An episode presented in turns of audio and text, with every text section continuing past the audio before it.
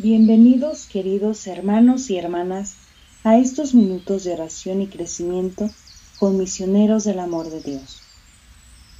No olviden compartir las enseñanzas, suscribirse y seguirnos para que más personas escuchen estas oraciones y crecimientos espirituales.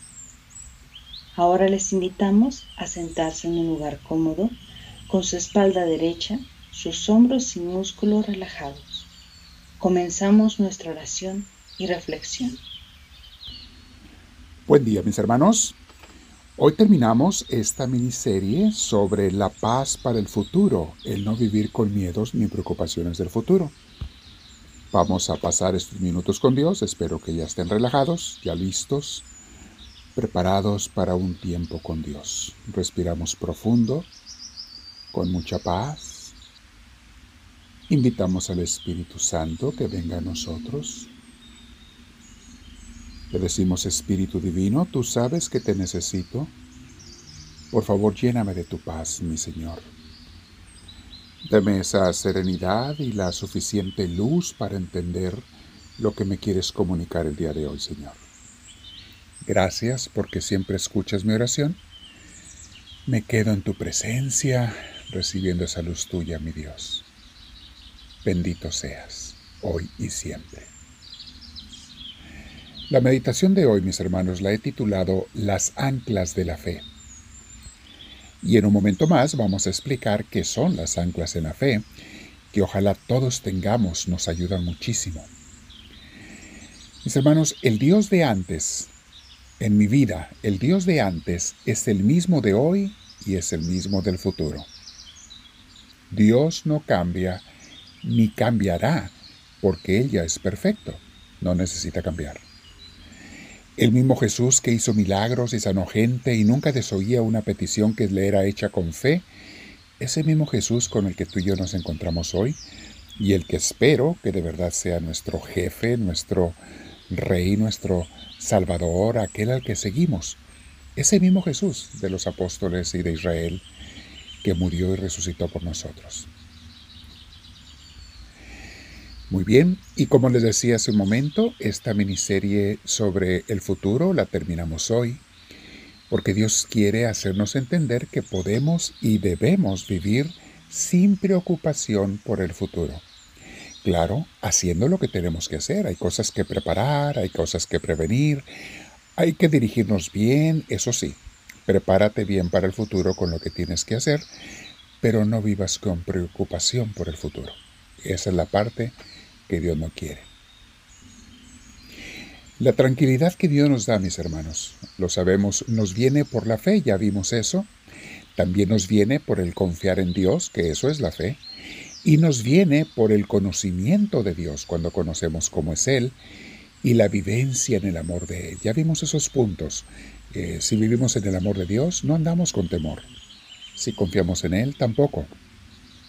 Pero también, mis hermanos, nos viene la seguridad y la tranquilidad hacia el futuro por el recuerdo de las experiencias pasadas que hemos tenido de Dios, lo que Él ha hecho por nosotros en el pasado. Esos recuerdos, que no se nos deben olvidar nunca, es lo que llamo yo las anclas de la fe. Si nos ponemos a analizar, mis hermanos, en ningún momento Dios nos ha abandonado. Nosotros lo hemos abandonado a Él, pero Él a nosotros no.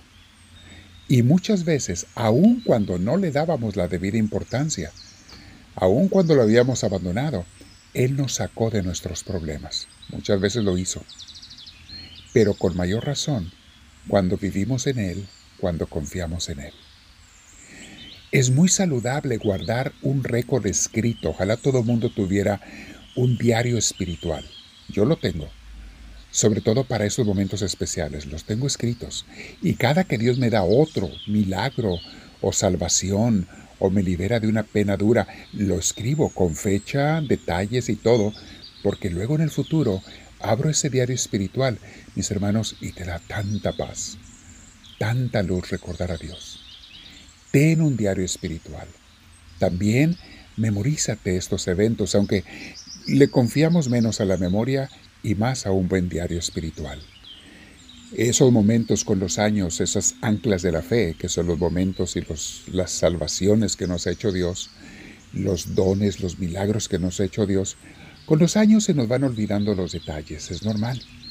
Pero si lo tienes escrito no se te olvidarán.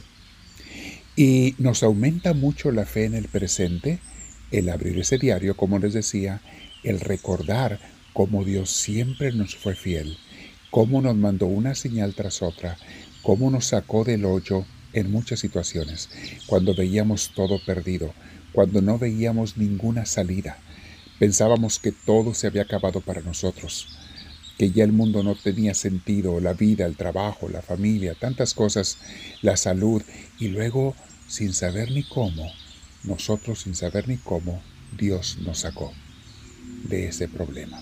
Ese Dios que a ti y a mí, mis hermanos, nos liberó en el pasado, es el Dios de hoy en día. Y es el Dios que tú y yo vamos a tener mañana y, hasta que nos muramos. Y ese Dios no cambia. Es lo más hermoso.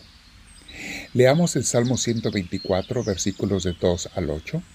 Algunas Biblias lo ponen como Salmo 123 eh, porque los a veces dividen, los numeran los salmos en formas diferentes, eso es una explicación larga, pero Salmo 124, en algunas 123, versículo del 2 al 8 dice así.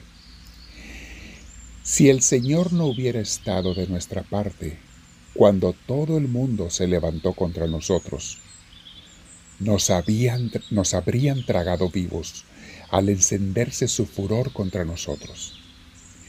Nos habrían inundado las aguas el torrente nos habría arrastrado, nos habrían arrastrado las aguas turbulentas. Bendito sea el Señor, que no dejó que nos despedazaran con sus dientes. Como las aves, hemos escapado de la trampa del cazador. La trampa se rompió y nosotros escapamos. Nuestra ayuda está en el nombre del Señor, Creador del cielo y de la tierra. Palabra de Dios.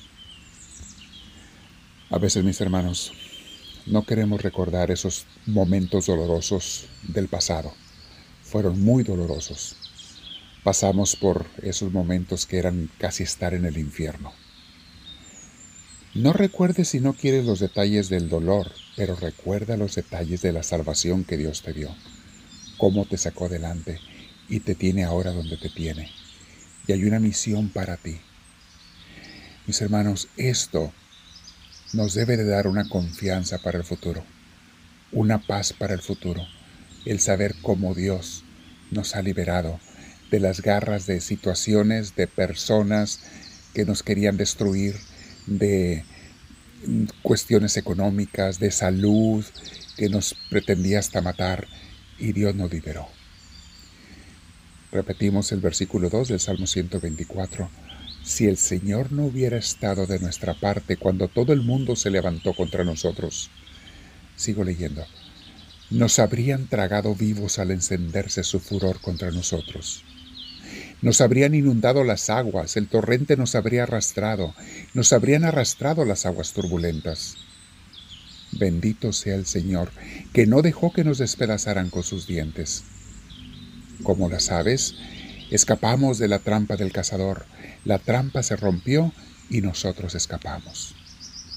Nuestra ayuda está en el Señor, Creador del cielo y de la tierra. Palabra de Dios. En el último tema, mis hermanos, de esta miniserie, vamos a meditar otros 10 o 20 minutos con nuestro Señor sobre esa hermosa salvación que nos ha dado y nos quiere seguir dando en el futuro cuando sea necesario. Le digo a mi Dios, háblame Señor, que tu siervo te escucha.